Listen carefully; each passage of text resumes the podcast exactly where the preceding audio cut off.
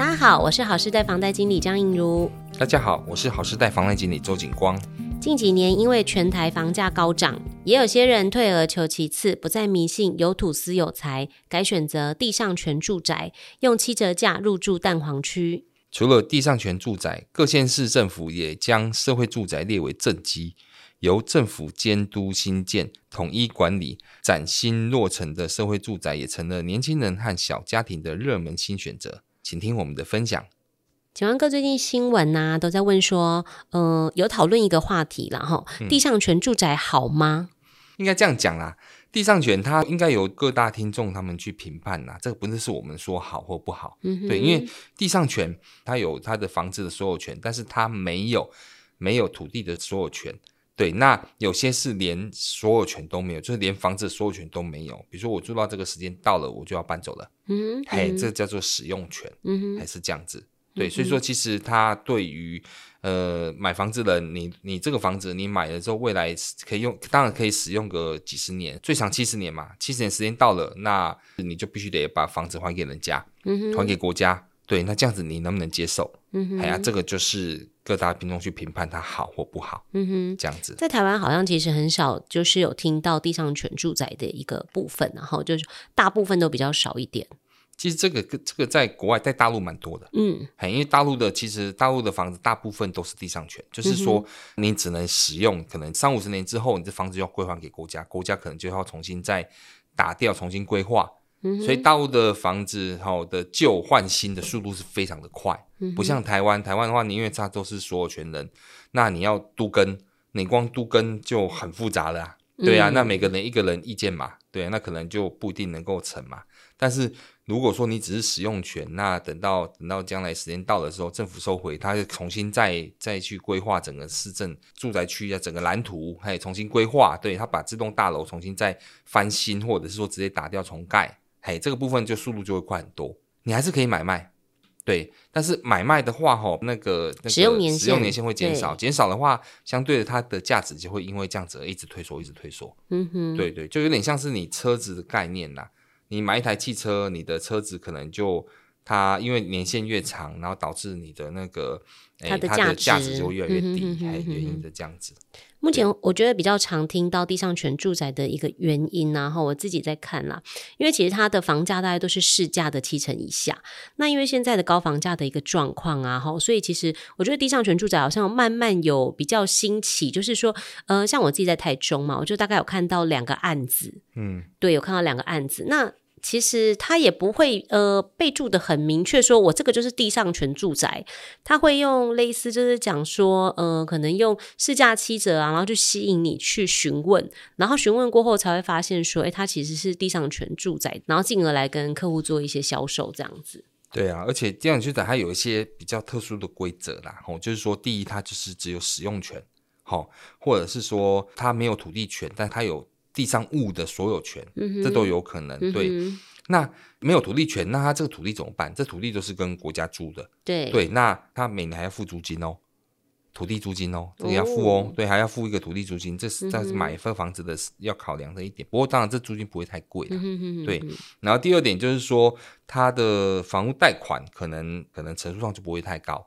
对，因为毕竟这种房子就是比较特殊。嗯、对，那银行愿意贷就已经偷笑了。对，所以银行不愿意给你太高的成数，因为毕竟这种房子流通性就会比较差。嗯哼，对，因为因为毕竟买的人就不多啦。对，对对对对，就这样思考。对，然后当然你可以把它思考，就是它其实是一种租房子，你你一次把租期的那个租金全缴完的那种概念。嗯哼，还可以这么说。对，但是这个房就不会是你的。嗯，这是地上权比较特殊的地方。那当然，它的价格一定会比市价还要再便宜，而且便宜到两三成。对，哎可能到这种程度，所以说，假如你外面外面行情大概一千万的房子，它可能只要七百万，你就可以买得到，就可以入住，嗯、而且它的地点也不会太偏，还会在蛋黄区，对，让你就是说，哎、欸，我就住在蛋黄区，但而且我享受新房子，但是我就是没有这个房子的所有权，嗯哼，对，将来就还是要还给政府，就是比较不同的概念啊，有一些可能所谓的顶客族啊，他们可能是没有下一代的，不需要传承的部分，其实这样听起来好像就蛮适合的哈。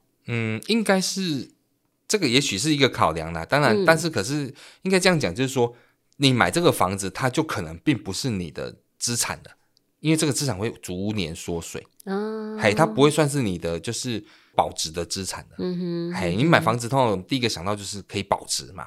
对啊，对你再怎么样，房价再怎么差，再怎么低，它会是一跟着物价一起跑的嘛，一起波动的。嗯哼嗯哼，但是你如果说你这种地上权住的，它的价值就会一随着你的使用年限的缩短之后，它的价值会越来越低。嗯哼，对，所以它就没有一个保值的一个效益。嗯、对，那变成说你这笔钱摆在那边，可能是慢慢慢慢会不见的。嗯哼，还会不见的。还会是这样子，嗯，对，像我自己在台中嘛，我有看到几个就是地上权的一些案子啊。嗯、那我觉得比较知名的啦，就我自己知道的，像台中高工的对面啊，有一个建案叫做力保微笑一零一，好，那它也是属于地上权的部分。那还有像太平的部分啊，它有一个鹏城微笑庄园，好，它这个是强调就是说大楼价可以换别墅这样子。对，这这这都是地上权，地上权它就是没有土地的一个所有权嘛。嗯、对，那。当然，现在建商他会发现，就是先试水温试试看，对，那反正我就是盖房子卖嘛，那我卖出去就是我赚的，所以说其实他可以试着去推这种产品，嗯哼嗯哼对，那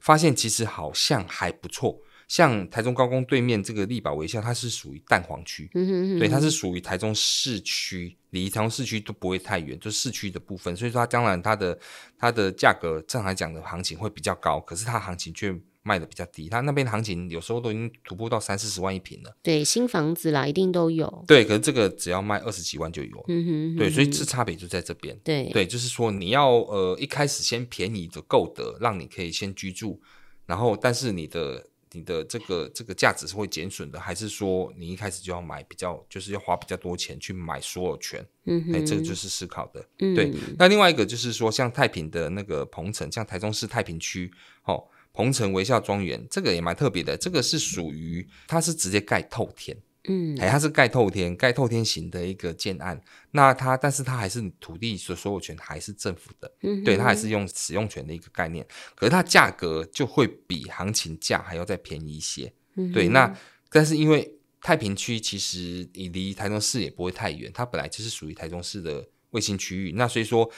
它的这个价格来说，以市场的行情来讲，它也是偏低的。反而它就比较抢手。嗯，大家有思考说，可能因为毕竟。透天这种产品在在台中市地区是有，但是它价位现在都高到吓死人，都两三千万。嗯、对，那但是它现在目前就是给你这样的行情，那可能只要只要大概差不多两千多万就可以买得到，其实是低于市价的。那所以说，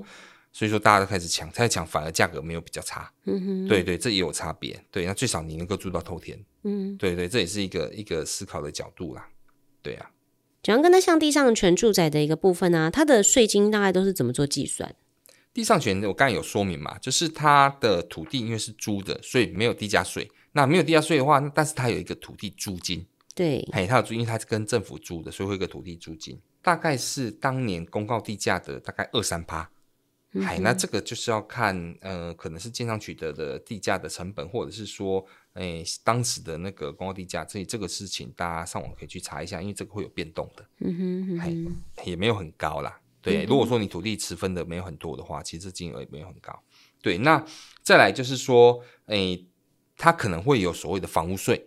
因为它是所有权，我刚才有说明，就是所有权或者是使用权。如果你是所有权，就是这个房子是你是所有权，所以相对的你还是有要付出这个房屋税金。嗯哼，对，那房屋税金的话，那就要看看你房子的，就是呃新旧啦、楼层啦、建筑的成本来去课税，所以这个就就要看情况了。对，如果是大楼产品的话，你楼层越高，可能它的那个税金就越重，嘿，这都有可能。之前听到地上权的住宅啊，大部分都是以台北居多嘛。那刚刚有跟大家分享，就是说台中其实有推出几个建案试水温这样子。嗯、那刚刚听景光的分享，感觉诶成绩好像也还不错。因为像那个鹏城微笑庄园的部分啊，它一百一十二年的一个实价登录啊，它已经有三年的近三年的一个十五笔的登录了哈，而且价格都没有跌。嗯，所以就是，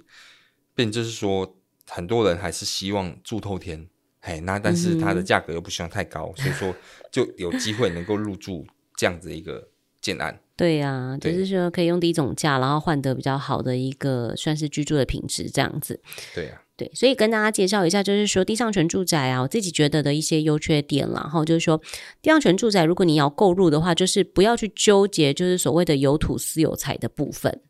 嗯、好，那它大部分的优点就是说，诶，地点其实都还蛮不错的。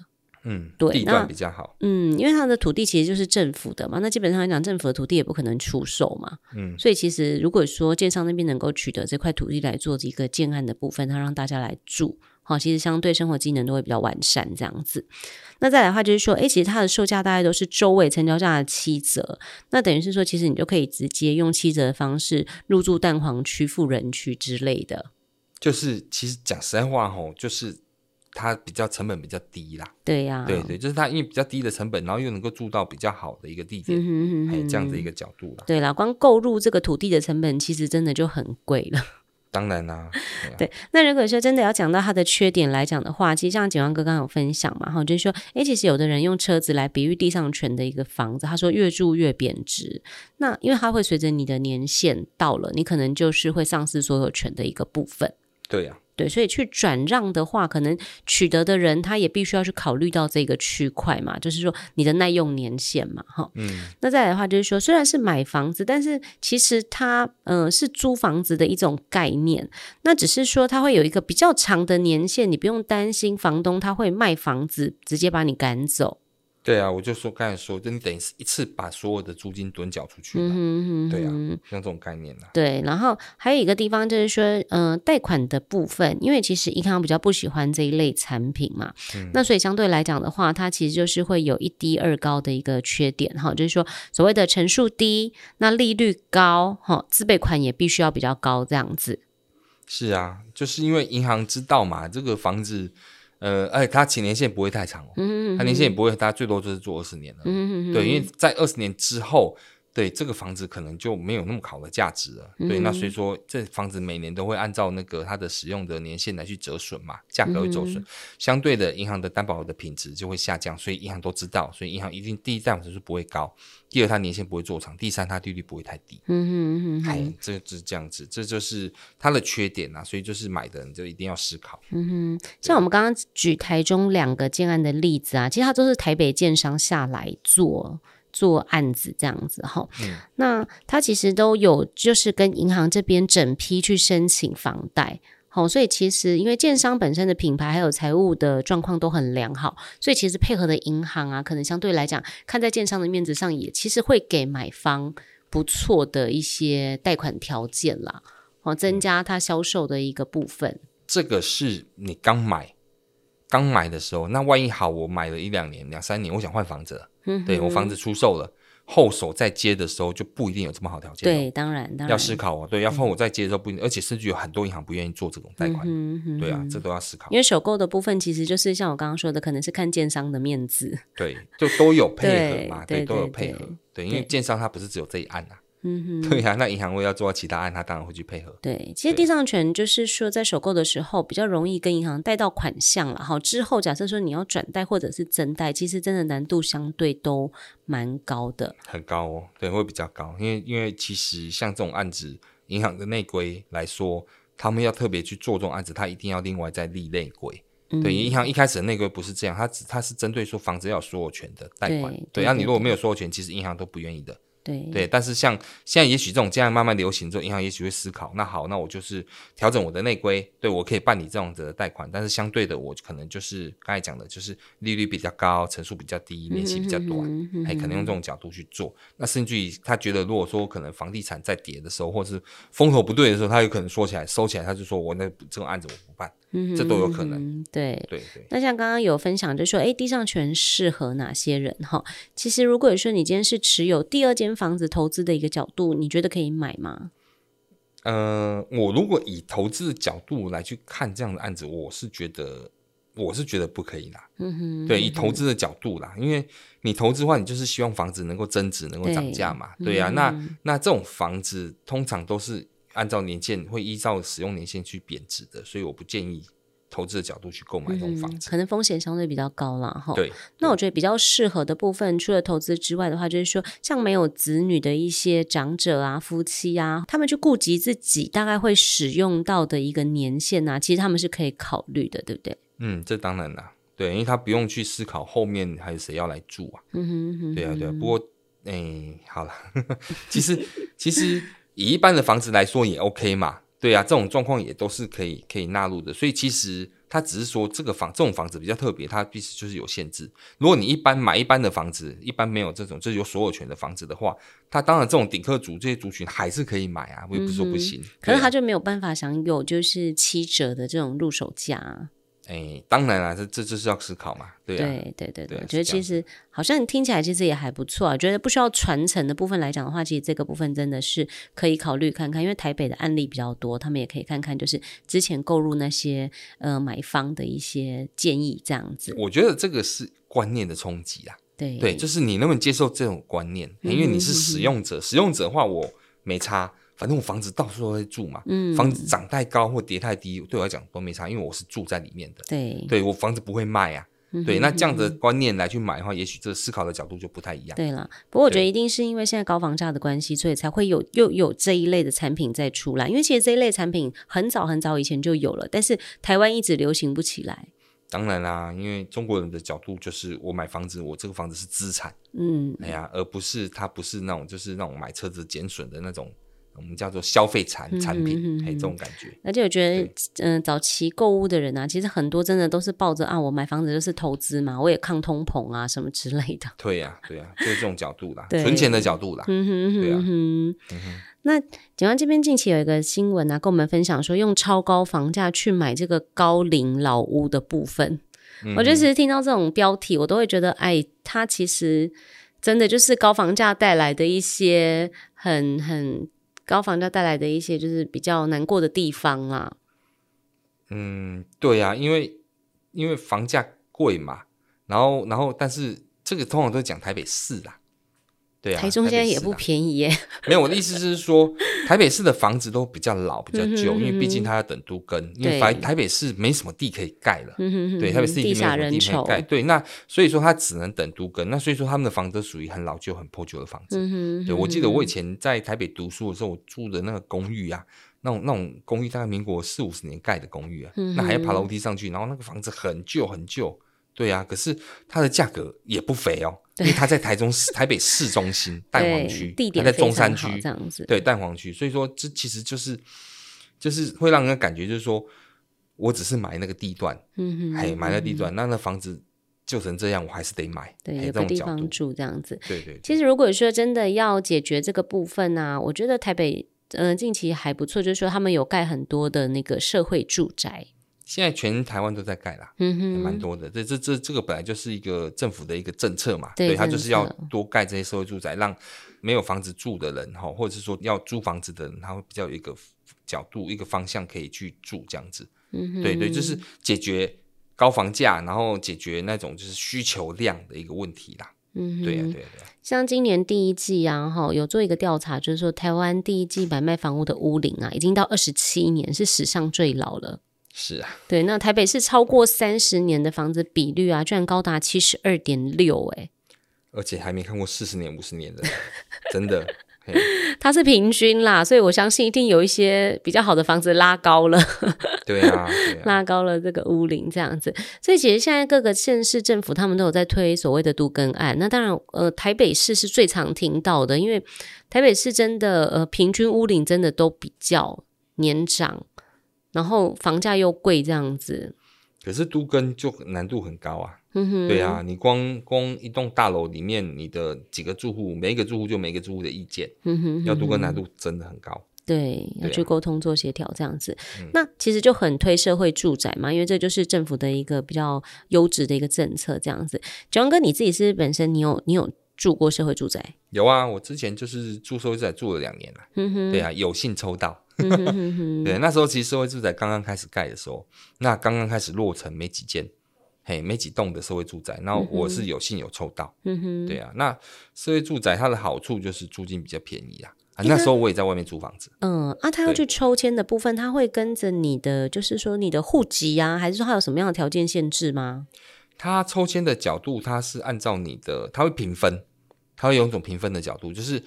就是说我呃。比如说，他按照你的收入啊，还有你的家庭的组成啊，嗯、哎呀，那有没有看有没有像什么呃，有什么身障者啦，或者是说有些特殊的原住民啊、嗯、这种的，他会按照这样子的一个角度，然后去去排序，然后排序完之后，后面如果后面不足的部分，他才用抽签的。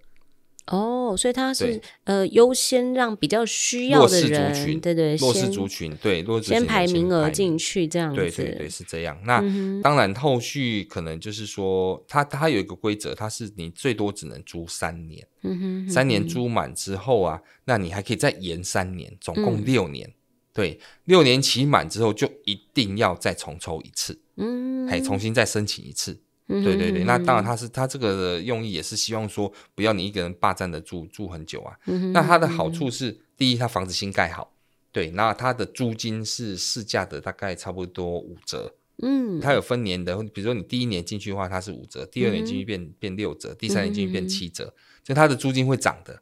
还不是只有固定在那个那个租金，但是一第一年租金是最便宜的。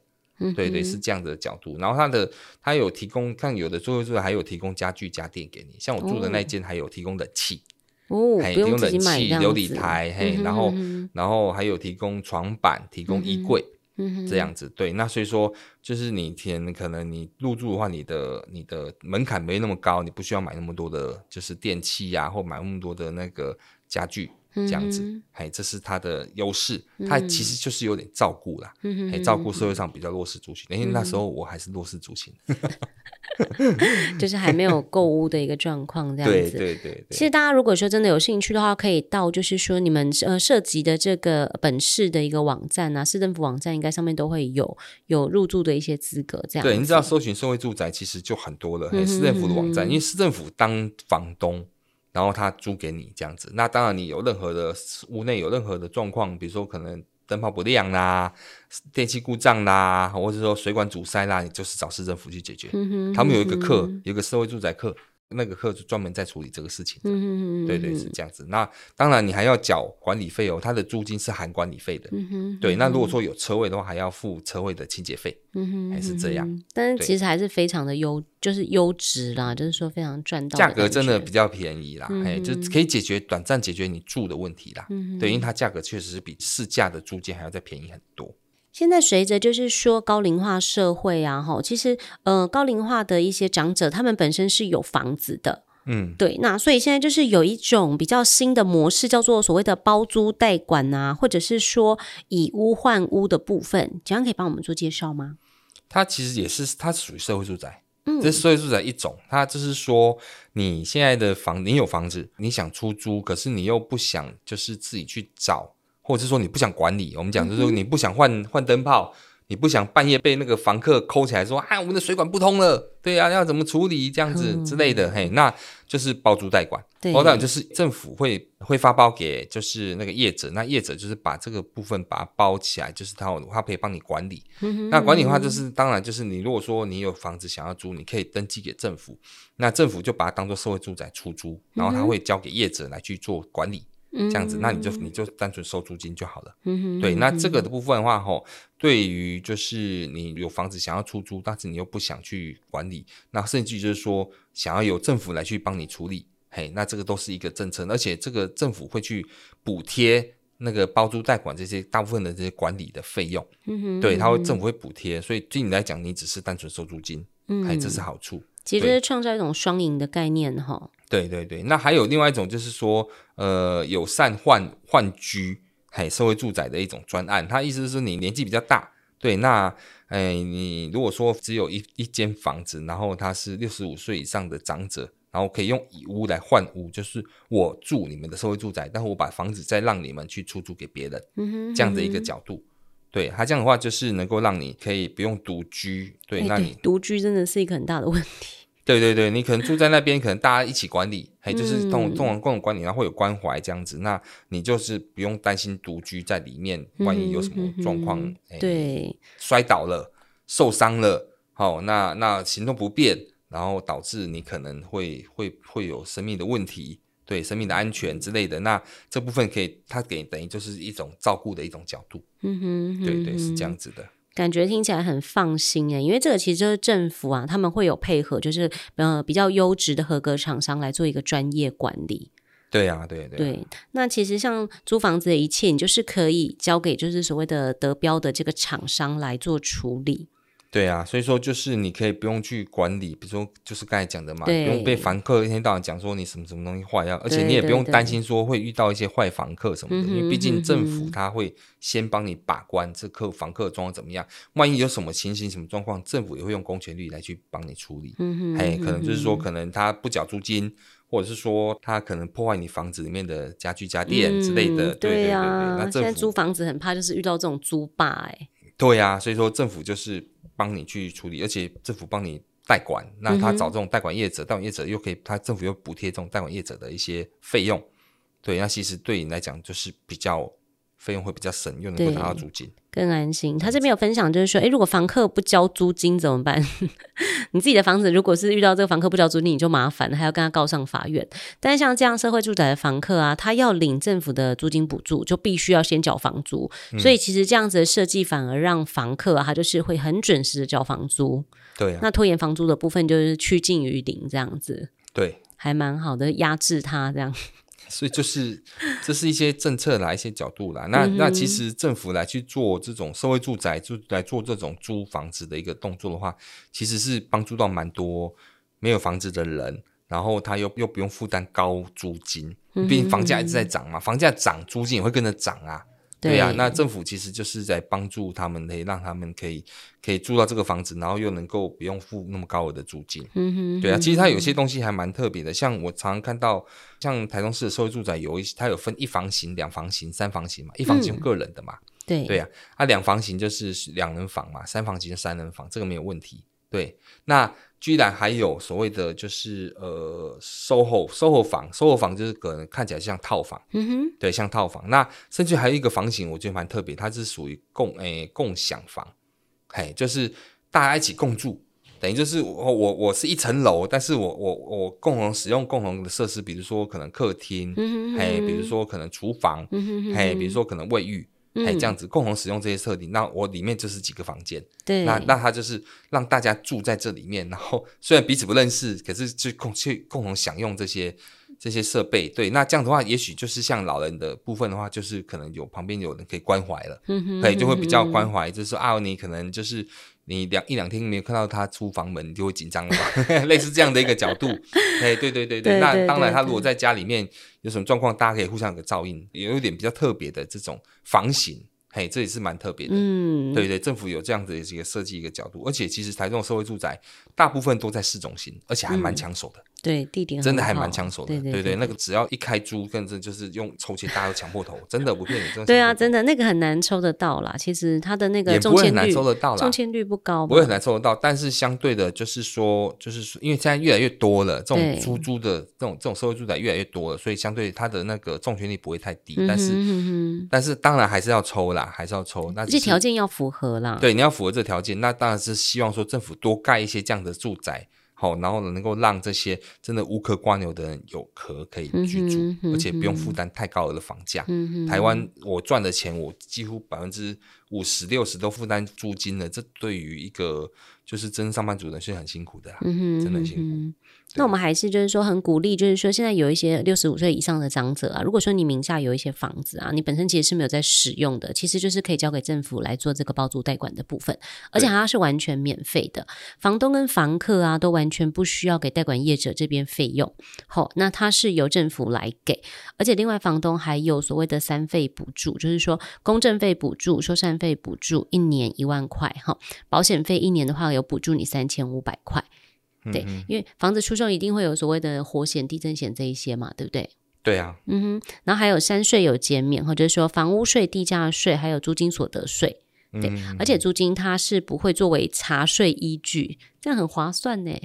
是啊，所以它其实就是一种鼓励嘛，鼓励你房子拿出来租，嗯、而且由政府来去处理。因为真的很多其实都是空屋没有用到嘛，放在那边其实也很可惜。那还是希望就是说尽量能够得到有效的利用这样子。那三年有服务的部分呢，哈，他是说房东免付费给包租代管业者，哈，那业者的费用它是由政府来补贴的一个优点。嗯哼，对，所以房东其实这样听下来，如果说你真的很担心，就是说你自己去做出租的动作啊，会有一些可能房客很难选啊，或者是说可能还要缴税啊这一类的话，其实在这个社会住宅包租代管的一个政策下，它是可以一一获得解决的。是啊，嗯哼，对啊，这就是就是希望说政府能够多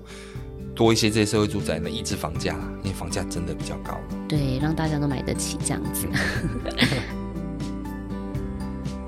谢谢您今天的收听，下一集我们会继续为您介绍与房贷贷款有关的主题，欢迎锁定我们的频道，也可以到我们的平台浏览我们制作的 YouTube 影片、精彩的懒人包和 Podcast 第一季、第二季的节目哦。如果有什么想听的主题或对节目有任何的疑问啊，也都可以留言或加赖告诉我们哦。我是银奴，我是景光，谢谢您，我们下周再见。